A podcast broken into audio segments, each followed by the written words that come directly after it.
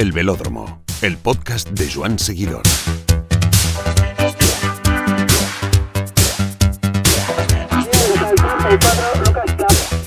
Cet fictif est donné pour cette première étape, Volta Catalunya, San Feliu de Guíxols, 164 km de course pour 174 coureurs. ¿Qué, Guillem? ¿Mola ir en un coche de equipo durante una carrera?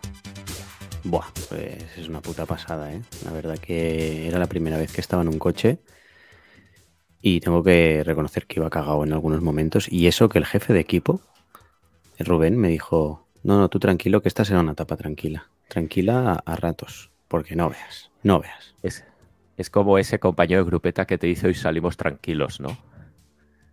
Sí, sí, igual, igual. Pero bueno, eh, Te puedes temer lo peor.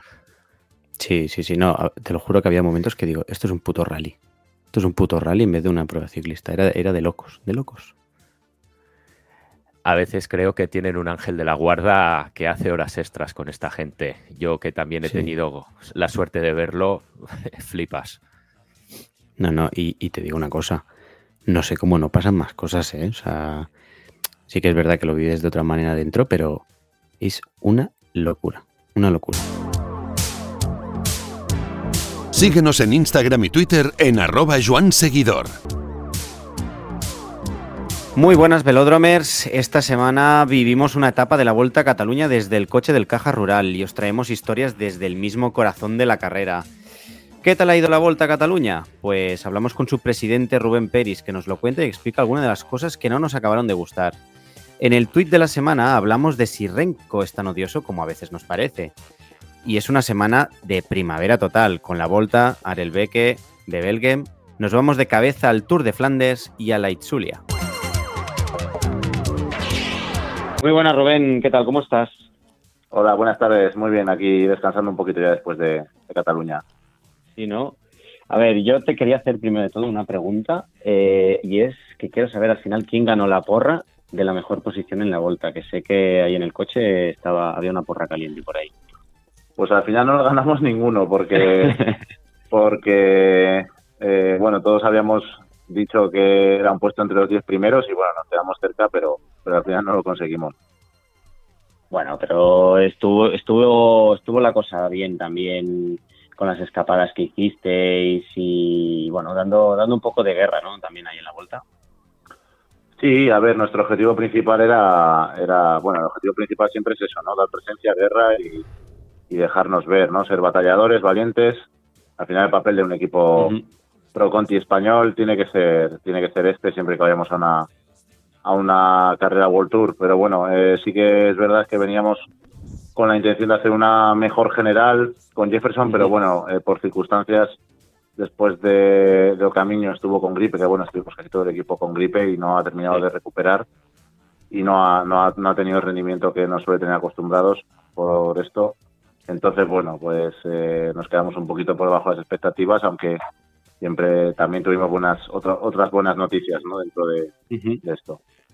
Bueno, eh, creo que Abel también ha sido como la sorpresa, ¿no? En- de vuestro equipo en esta vuelta.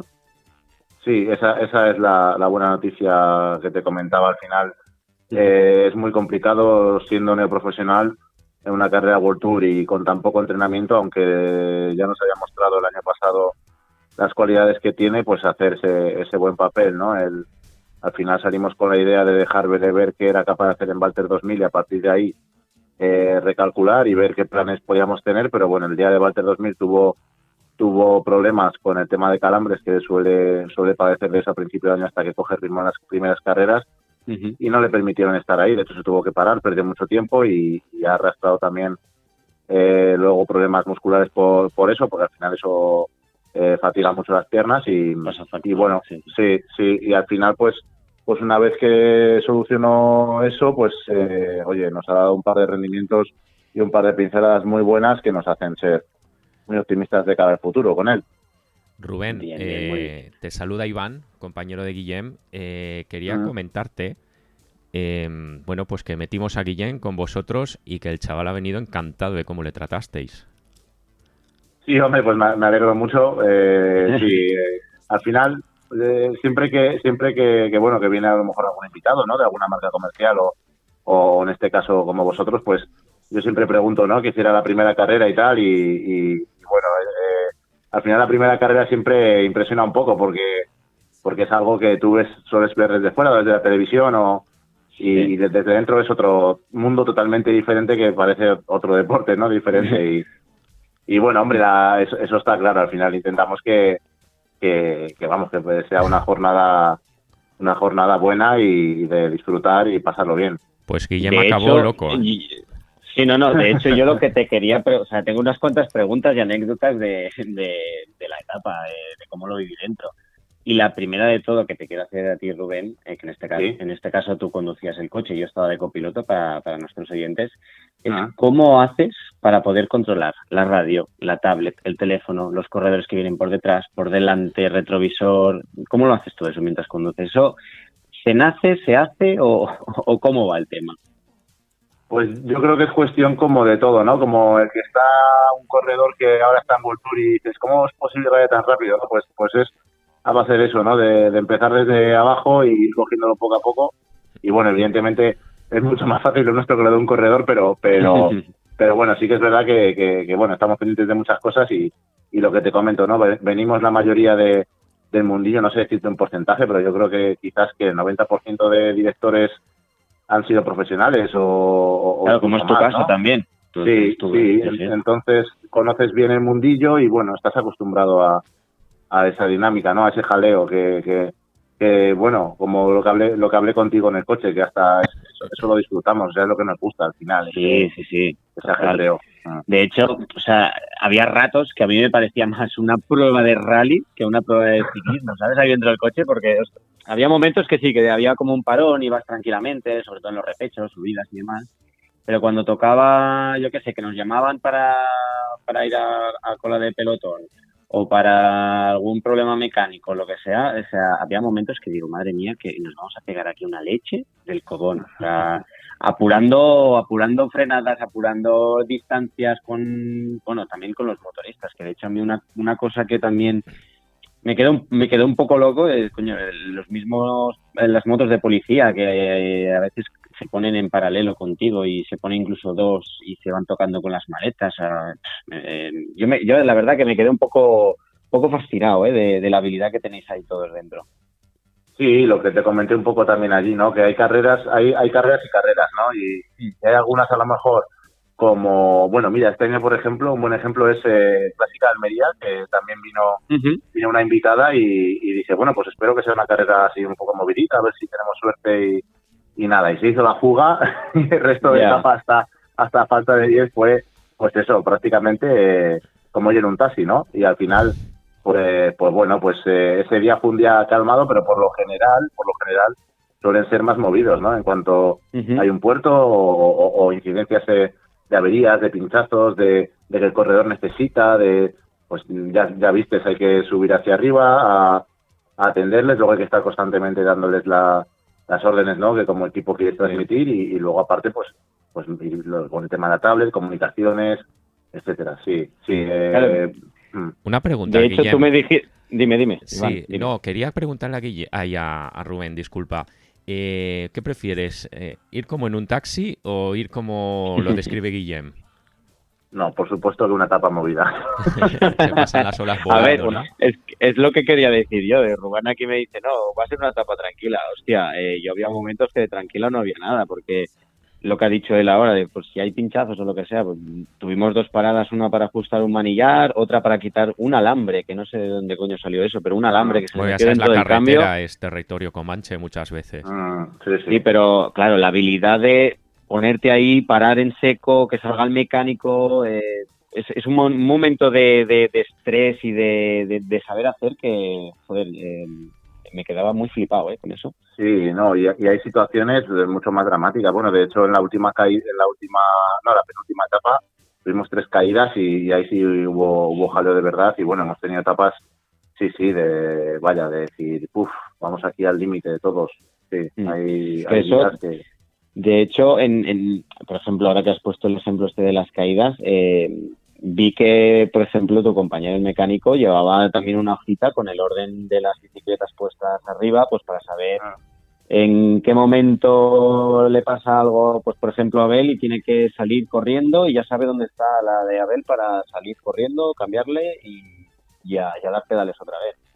Sí, el mecánico, bueno, es, es una figura, vamos, eh, tan importante como nosotros o más muchas veces porque, bueno, ellos, ellos a lo mejor tú le ves ahí más tranquilo y tal, pero tienen una cantidad de cosas controladas que es, es impresionante. Ellos son los que conocen el material al 100% y, y, y en cuanto a algún corredor, por ejemplo, pues para la gente que no lo sepa, ¿no? Un corredor te dice por, por radio, eh, eh, Rubén, eh, problema tal, no sé qué, y siempre el mecánico, ¿qué es? ¿Qué es? O y, a lo mejor te dice, pues cambio, que me, me, pasa esto. A lo mejor él rápido te dice, oye, dile a ver si lo puedes solucionar de esta manera, o si no, que baje y lo al final se, trata ¿no? De, perder el mínimo tiempo posible y de, y de evitar que gasten más energía de la cuenta. Y al final el mecánico sí que tiene bueno un control eh, impresionante de la situación muchas veces. Veo que los mm, mecánicos son un poco como las madres de las bicicletas, ¿no? Eh, se las conocen como a sus hijos.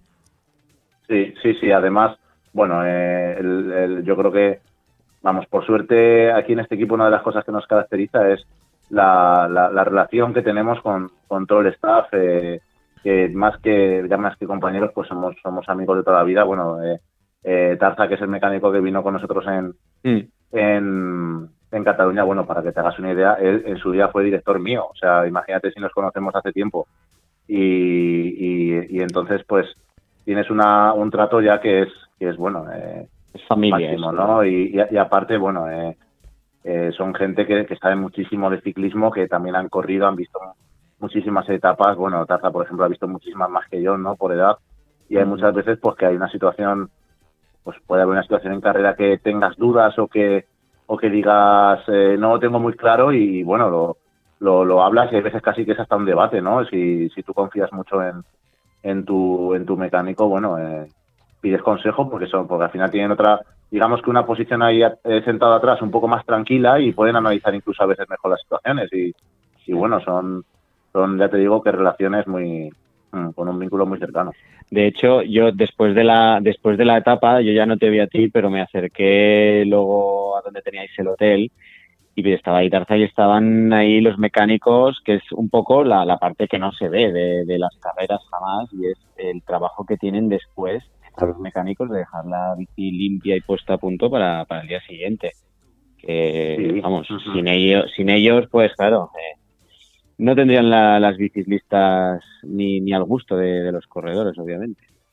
Exacto, al final pues mm, es eso, ¿no? El profesionalismo se trata de eso, de que cada uno tenga su función dentro del equipo y esa función se haga, se haga muy bien y esté todo cubierto, ¿no? Al final, por ejemplo, pues eh, cuando estás en, en, amateur o en juveniles o en categorías inferiores, al final prácticamente una persona o dos o tres hacen todo, todo, todo lo que lo que haces en, profesionales 10 personas, por ejemplo, ¿no? Pero claro, de otra, de otra manera, aquí se lima todo mucho más, cada uno tiene su función clara y, y bueno, la, la, mía empieza también cuando acaban las carreras de, de, otra forma y la del mecánico es evidentemente tener material inmaculado para, para el día siguiente o si el corredor te ha dicho, oye, mira, he notado esto o por favor modifícame tal cosa, pues el mecánico con eso, ¿no? Y, y, exactamente igual los, los fisios masajistas y, y bueno, cada uno tiene su función sí, dentro del equipo. Rubén, una eh, pregunta. Em, disculpa, Guillem.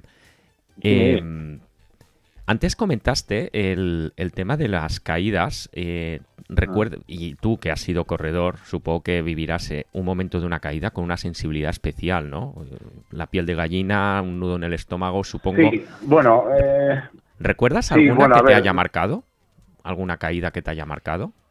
Pues sí, sí, a ver, las caídas eh, son parte de nuestra profesión, ¿no? Y las tenemos que vivir como, como tal, entre comillas, normalizándolas. Las tenemos que normalizar porque son muy habituales y al final, eh, bueno, siempre se dice lo mismo, ¿no? Siempre hay, hay un dicho, ¿no? Que, que, es, vamos a ver, te has caído, eh, súbete a la bici, vamos a llegar al pelotón y luego ya nos damos cuenta de si te falta una pierna, un brazo o qué es lo que pasa. Pero lo primero es, la, siempre eh, la, mentalidad del corredor o del ciclista profesional que, muchas veces se dice por se dice no es un es un tópico no de que son de otra pasta es que son de otra pasta de verdad es que son otra gente son ellos se caen eh, se suben a la bici llegan al pelotón y luego entonces a lo mejor te das cuenta de que tienes una fractura de clavícula no Y, es, es, una cosa desgraciadamente habitual dentro de nuestra profesión y, bueno, pues eh, lo tienes que normalizar como tal, aunque siempre haya cosas, casos que, evidentemente son, son muy complicados ¿no? y, muy graves. Eh, bueno, precisamente el año pasado yo recuerdo una caída que, que seguramente como director sea la más grave que he tenido de, de Jos Echeverría, un corredor nuestro en Francia, que se fracturó ocho vértebras y bueno, fue una situación bastante complicada, sí, al final son situaciones que te dejan, te dejan tocado, tocado, tocado y evidentemente al final somos personas y, claro, eh, hay situaciones complicadas y caídas mil, o sea, yo he visto mil caídas y las que me quedarán de ver, pero, pero sí, sí, son, son a veces casos complicados, ¿no? Otros compañeros que ves que se caen o... Sí, sí, es, es, es una, una cosa por desgracia habitual en nuestra profesión. Y Iván, yo, te quería hacer una pregunta y ahora cambio un poco de, extremo. ¿Tú cuando sales en bici, Iván, tú sueles comer en, eh, encima de la bici? Sí, pero acostumbro a pararme, porque yo no, no, lo tengo que hacer todo encima de la bici. La verdad es que cuando tengo que comer o me tengo que abrigar o demás, ¡fua! pienso precisamente, y supongo que Rubén tendrá esas imágenes de Jay Hindley en la, en la cima del Estelvio, que no era capaz de ah. ponerse la chaqueta en marcha y claro, no podía pararse porque se le iban los otros dos. Y es que sufres eh, realmente. Y no, aparte, mm. yo lo que quería decir con esto es, eh, yo que lo he visto sin carrera, yo tuve la suerte, y gracias a, Rubén y a todo el equipo, que me prepararon un bocata de 10, para comer. brutal, pero claro, toda esta gente eh, tiene, que comer sus barritas, sus geles. Dentro del pelotón, Iván, eh, ¿es fácil comer y beber y demás? Yo lo veo complicadísimo, ¿no, Rubén? Sí, eh, bueno, a ver, es... Al menos para nosotros. Sí, parecido a lo que hemos hablado antes, ¿no? Son, llevan haciéndolo desde que empezaban en la bici, ¿no? Aprendiendo poco a poco y evidentemente al principio va costando y es una cosa que incluso tienes que entrenar en muchas ocasiones y, bueno, hay veces, depende de la situación de carrera, ¿no? Porque no es lo mismo una etapa que se ha hecho una escapada de salida, son 230 kilómetros, digamos, llanos y, vas tranquilo en el pelotón y vas comiendo, o en la escapada, ¿no?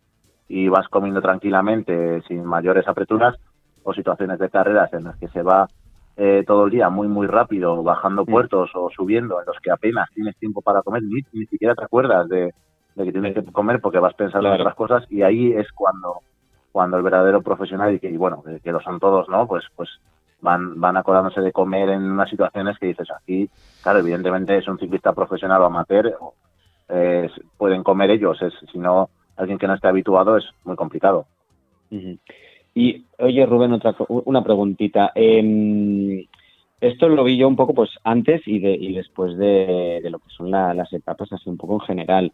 Eh, cuando antes de que salgan los corredores del bus, eh, cuando llegan al bus después de la etapa y demás, todo el tema de la afición, sí que es verdad que hay etapas que igual no tienen tanto acceso a vosotros, en otras sí, ¿Cómo, ¿Cómo lleváis el tema de, por ejemplo, de que hago bien o no hago bien mucho a, los corredores antes y después, pues yo qué sé, pues para las fotos, para los bidones, eh, para, para simplemente para verlos o, charlar un rato con ellos? Bueno, mira, en nuestro caso, la verdad es que no, no, no yo no, no creo que haya una, una situación así demasiado estresante, ¿no? Eh, Rubén, bidones piden a todos. A todos los equipos se pide bidones. Eso sí, pero Sí, eso sí, pero por ejemplo, mm, no sé, para, para que te hagas una idea, al final nosotros sí, eh, hay algún corredor que, que puede tener ¿no? Eh, una cierta fama y tal, pero bueno, al lado, por ejemplo, de cuando sale Valverde o cuando sale Benepoel o cuando mm. salía Contador, o, pues eh, pues ahí, ahí sí que puede haber más, más agobio ¿no? por parte de, del aficionado que, bueno, que, que, que, vamos, por otra parte, el, el corredor yo creo que lo, lo asimila como, vamos, eh, muy bien siempre, ¿no? Porque al final estás ahí por ellos y, corres para eso, ¿no? Para, para, para el aficionado, pero, pero bueno, eh, sí que es verdad que hay veces pues que tienes a lo mejor que ir a un control de firmas rápido, tienes que, hacer una entrevista después de, una carrera o tienen que subir rápido al bus y, bueno, pues son cosas que, que, bueno, yo creo que llevan, llevan sin problema y, y que también se aprenden, ¿eh? Porque al final eh, un corredor lo primero que tiene que primar es el tema de la recuperación, ¿no? De abrigarse cuando hace frío, etcétera, y muchas veces les tienes que dar un toque de atención, sobre todo a los jóvenes. Oye, vamos a ver, lo primero, dúchate, cámbiate, pécate y ya habla con quien quieras. y ¿no? luego ya Eh, de lo que quieras. ya. Sí, exacto. Mm. Rubén, eh, en la. Volta corristeis vuestra primera carrera World Tour del año, eh, coincidís con escuadras potentísimas y realmente la diferencia yo creo que es, es tangible, se ve en la televisión y en la cuneta. ¿Cómo gestionáis esta, este salto de, presupuesto y de, y de recursos? Sí, bueno, pues eh, a ver, es complicado, ¿no? Porque principalmente eh, ellos eh, tienen otro tipo de calendario que podemos tener nosotros. Nosotros es la primera prueba World como tú has dicho, pero ellos ya llevan muchas, llevan muchas carreras hechas ya. Tienen, por ejemplo, de hace poco tiempo, de la Tirreno Adriático o de la París-Niza, y evidentemente pues tienen un ritmo, una, un ritmo de competición que nosotros pues no tenemos, porque no, no, no estamos corriendo ese tipo de carreras. Al final, aparte de que, de que puedan, eh, vaya, pues por no Me- mercado de fichajes, porque sean mejores o porque eh, tienen otros medios o lo, o lo que sea, pues al final eh, la diferencia es eh, muy tangible cada vez más, yo creo, cada vez más. Yo es de las voltas que recuerdo que más diferencia puede haber, ¿no? Entre un equipo World o, un Pro Conti, ¿no? Dentro de, de- lo que la, de la diferencia real que puede haber, pero sí que es verdad que es bastante diferencia y bueno, nosotros nos tenemos que adaptar a eso, que ya sabemos que está ahí y, y buscar nuestra oportunidad como, como podamos, ¿no? Y, la última, que es una, una doble cuestión, Rubén. El- estáis eh, en la próxima vuelta a España, volvéis este año. Entiendo que eso obviamente cambia totalmente la perspectiva del año, pero también es cierto que para el futuro se va a poner más complicado poder estar en la vuelta a España. Exacto, sí, sí, por suerte este año pues estamos dentro de, esa de esa invitación, eh, vamos, tenemos que estar súper agradecidos a la vuelta por, por ello, porque sabemos lo difícil que es, es el objetivo principal de nuestro y, y- vamos, eh, me atrevo a decir que de cualquier pro conti español y, y bueno, pues sí que es verdad que lo que has comentado, que dentro de poco se va a poner cada vez más difícil. Lo que quieren hacer es que para tener acceso a esa invitación, pues primero el año que viene tengas que estar puntuando entre los 50 eh, primeros equipos y al año siguiente de los 40 y al año siguiente de los 30. Es decir, estamos hablando de que eso es muy complicado. Eh, nosotros, si no recuerdo mal, el año pasado creo que hicimos los 32 en, a nivel mundial, pero bueno, tuvimos un año bastante bastante bueno, ¿no? De coger puntos, pero coger puntos cada vez es más difícil y, y, bueno, eh, se puede dar la situación de que, de que a lo mejor ninguno de los cuatro pro contis que estamos ahora mismo, si bueno, si siguiera así la situación, ¿no? Estuviéramos dentro de, esos 30 o, o, sí, ¿no? Ojalá, pero pero es algo que, todavía nos limita más, que bueno, que nos eh, nos choca a todos, porque es, es cada vez es más difícil coger puntos, no es lo mismo una carrera eh, de un de nivel 2.1, ¿no? Que una World Tour, que donde cogen una cantidad de puntos impresionantes y nosotros no tenemos acceso a eso y, sí que es verdad que está, va a limitar cada vez más las cosas. No sé si es un acierto o no, pero, pero la, la realidad es que nos lo va a poner muy complicado y al final es muy importante para nosotros, para la base del ciclismo español y, y para que esto siga para adelante, el, el, tener acceso a esas carreras, porque si no lo vamos a tener verdaderamente complicado para que tengamos equipos eh, de este nivel aquí. ¿eh? Qué complicado, desde luego, Rubén. Eh, que muchas gracias y me despido. Eh, Guillem, eh, ahí ha habido, ahí has tenido tu compañero de fatigas en tu primera experiencia en un coche y, y, y me consta que lo has gozado. Sí, sí, no, la verdad que de, deseando repetir el, el próximo año o, o, cuando me vuelvan a invitar, que Rubén, te os tengo que dar las gracias a ti y a todo el equipo por, por la invitación y por lo bien que me tratasteis. Mm. Y nada, darte las gracias también por, por esta pequeña charla que hemos tenido hoy contigo, ¿vale? Vamos, para nosotros ha sido un placer y bueno, eh, ya, ya, sabéis que tenéis las puertas abiertas cuando queráis y vamos, eh, cuando, cuando podamos, eh, estamos en otra carrera juntos que ha sido un verdadero placer. Así es, pues muchas gracias eh, Rubén, nos vemos, hasta pronto. Muchísimas gracias, un saludo, hasta luego. Síguenos en las redes sociales. Rubén, ¿cómo es eh, el día después de la vuelta? Bien, es un día de, de, bajón y de un poco de relax. El papel de organizador eh, siempre es mucho más agradecido cuando te tocan dos monstruos como los que han disputado esta carrera, ¿no? Sí, por descontado, todo lo que es la organización, estamos todos muy contentos de cómo ha ido, de cómo ha ido todo. el duelo ha sido realmente bonito, eh, emocionante incluso hasta el final, que esto es algo que al organizador le gusta mucho, ¿no? Tener eh, emoción hasta el final, cuando no siempre es sinónimo de espectáculo. Sí, claro.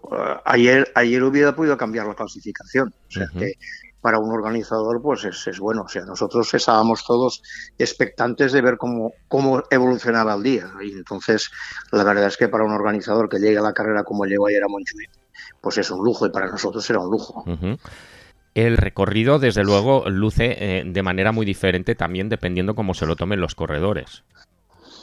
Depende cómo se lo tomen los corredores y depende de la meteorología, pero sí, sí que es verdad que que depende de cómo se lo toman ellos. Al final, los que, los que hacen dura, difícil, fácil la, carrera son los corredores. Para quienes seguimos la vuelta hace tantísimos años, sí que vemos, no obstante, que el patrón del recorrido eh, sigue muy encorsetado desde hace mucho tiempo, ¿no? No, encorsetado en qué sentido. Este año hemos hecho etapas que no habíamos ido nunca. Repetición de ciertos, eh, de, ciertos sitios que evidentemente forman parte de, compromisos que, se tienen que atender y, que evidentemente para, para, el bienestar económico de la carrera son fundamentales, pero sí que al menos vemos que llegadas como Baiter, La Molina, Portainé, que siempre van rotando, jugando, eh, a veces alguien desde fuera puede pensar que en Cataluña no hay otras zonas que visitar. Bien, no hay, tampoco hay muchas, muchos más, muchas más zonas o, llegadas que nos hayan pedido de hacerlas, pero también, como bien tú has dicho, aquí también hay un tema económico, o sea, hay, que, hay que ver la, colaboración para llegar a ciertos puntos es indispensable. Y también hay que pensar que hay puertos de montaña que, en marzo no se pueden hacer, o sea, este año porque tenemos un tiempo meteorológico bueno, pero, pero es difícil. Pero ya digo, aquí también entra primero la, que nos lo pidan y segundo la parte económica. Entonces entendemos que hay zonas que no, que no lo piden, que no ven la vuelta un, un producto atractivo para llevarlas a sus carreras, a sus carreteras. Pues sí, de momento a nadie hemos dicho que no. Vale, es, una percepción que tenemos desde fuera y que conocedores de la geografía catalana, pues a veces decimos, ostras, se podría dar una vuelta de tuerca, pero evidentemente tiene que haber una, una respuesta o una, en este caso, una petición por parte del, del territorio. Exacto. A nivel de patrocinios, eh, la Volta, eh, ¿cómo está funcionando?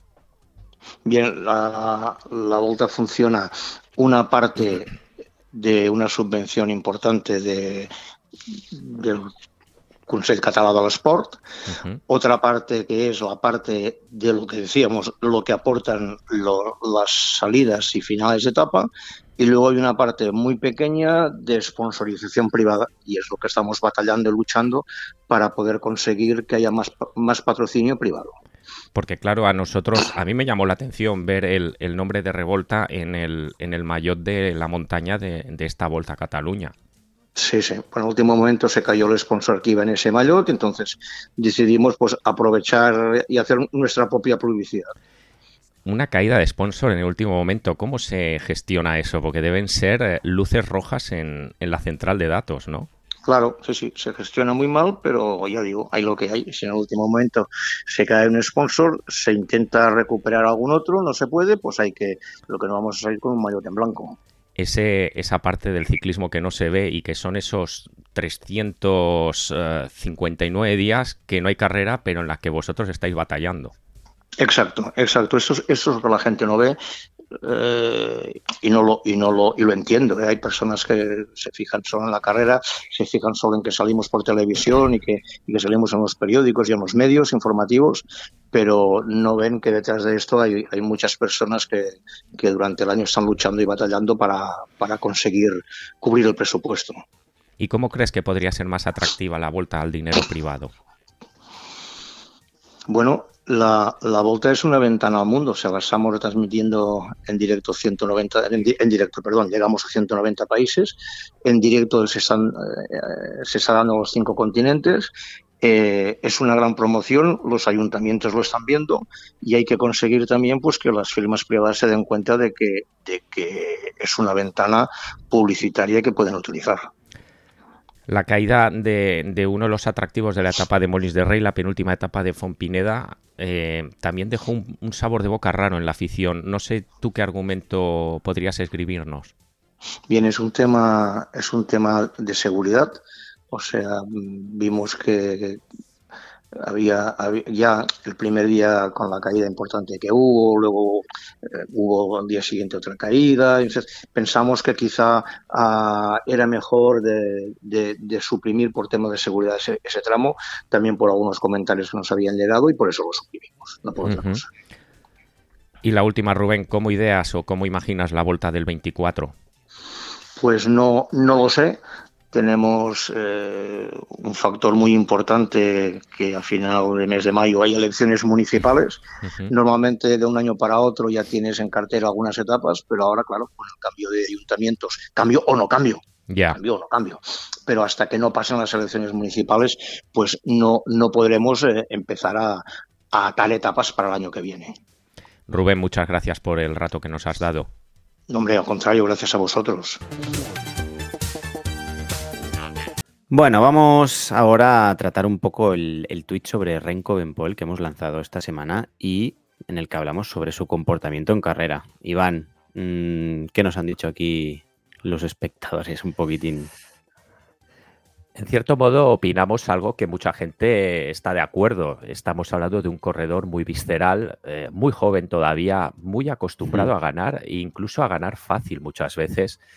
Y claro, eh, en el momento en que la carrera no, circula como a él le gusta, pues eh, se pone nervioso y es lo que, lo que sucedió en algunos pasajes de la Volta a Cataluña, en el cual todo el mundo veía que la estrategia de Primo Roglic era obvia, de él iba, a, lo, él iba a, llegar con Renko o incluso en el pelotón, puesto que no le interesaba entrar en el cuerpo a cuerpo o en jugarse una victoria, por ejemplo, el día de Molins de Rey con el belga y sin embargo Renko empezaba a hacer aspavientos, ¿no? No es la primera vez y creo que no Esa es una de las imágenes, ¿no? De, es una de las imágenes que hemos visto también en esta vuelta, los aspavientos que, le hacía Rolik del rollo, oye, tío, eh, vale ya, tira tú también, ¿no? Y, y Rolik, o sea, obviamente, como, como ya, ya un, todo un veterano decía, coño, voy a tirar yo, tío, eh, tira tú, que eres el joven y el fresco, ¿no? No, y que también es un tema de estrategia. Al final, el que va primero no le interesa llegar con el que va segundo. Al primero le interesa llegar en el pelotón y que otros pasen por delante y, que las cosas no cambien, ¿no? Al final, esto es como un partido de fútbol. A quien le interesa darle una sacudida al encuentro, pues tiene en definitiva que, moverse y tiene que intentar, eh, eh, pues eso, revolucionar la carrera, ¿no? Y es lo que intentó Remco y que no, hmm. no consiguió, aunque sí que es cierto, y esto en algunas respuestas sí que nos lo han dicho, es de aplaudir esa valentía y esas ganas todo el rato de intentar montar el pollo. Hmm. Hay un comentario que me hace mucha gracia que dice, es el villano que necesita el ciclismo. un villano, ya sabes que...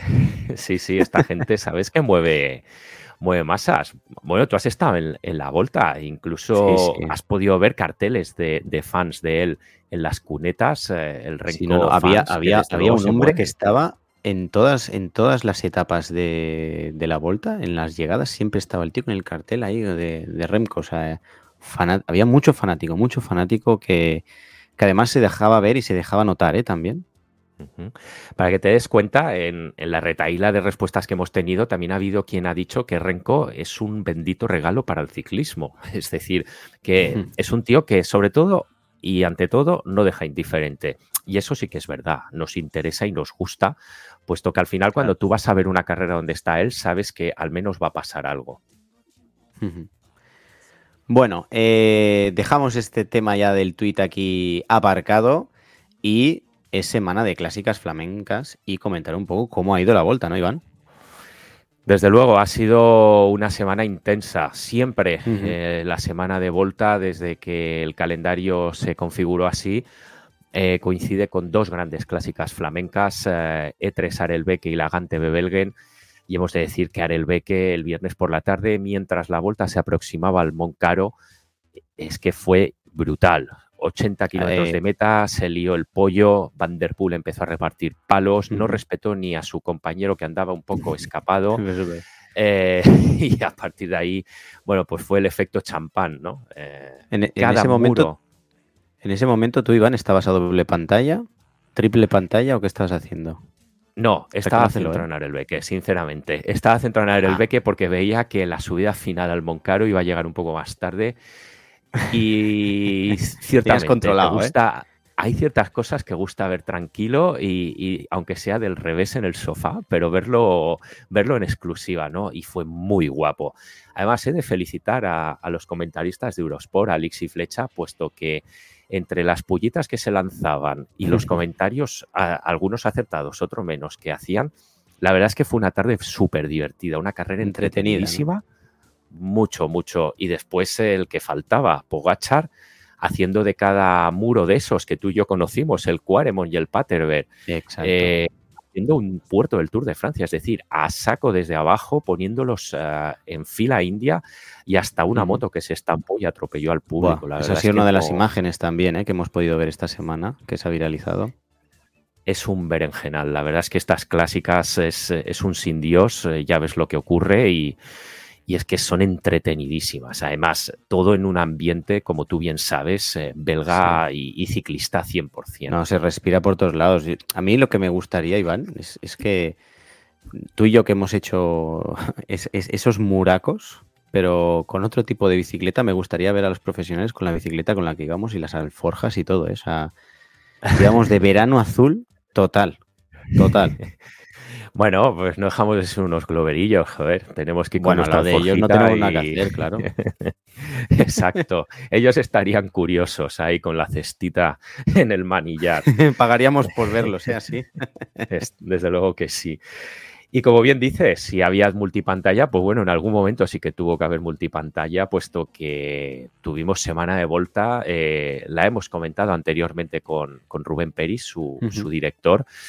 Una carrera que a mi entender salvaron estos dos corredores, sin lugar a dudas, eh, Roglic y, Remco, con, una, con un mano a mano que, por cierto, Guillén ya te anticipo, será el gran atractivo del Giro de Italia en cinco o seis semanas.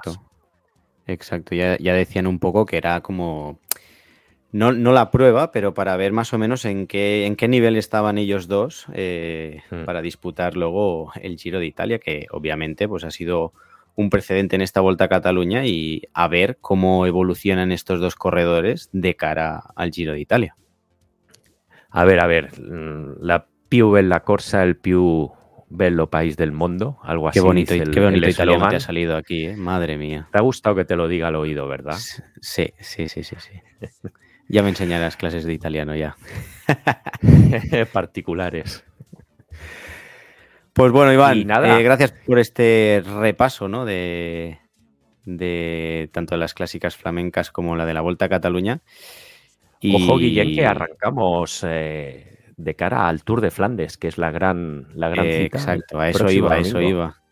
Bueno, eh, perdona este que me también porque no, no, puedo esperar.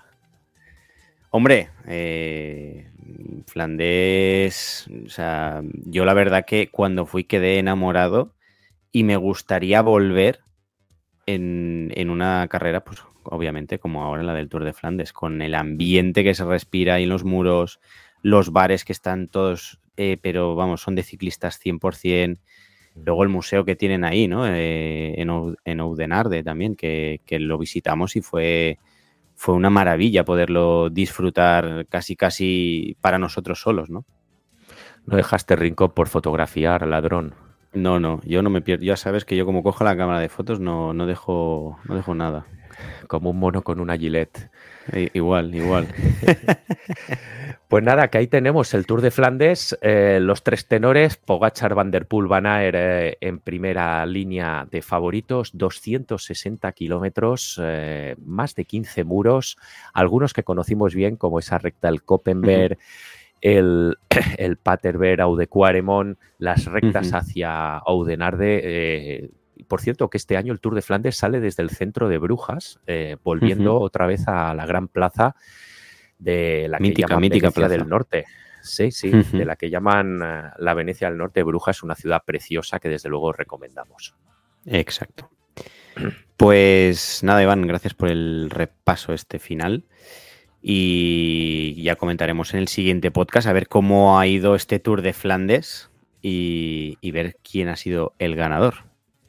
Así es, Guillem. Por cierto, el siguiente podcast, eh, si todo sale bien, nos pillará en medio de la Ichulia con una Ah, la vuelta al País Vasco, con una participación también muy guapa y una etapa final en Eibar que tengo muchas ganas de ver, acabando en el centro de Eibar después de pasar unos cuantos puertos y casi todos los más duros al principio.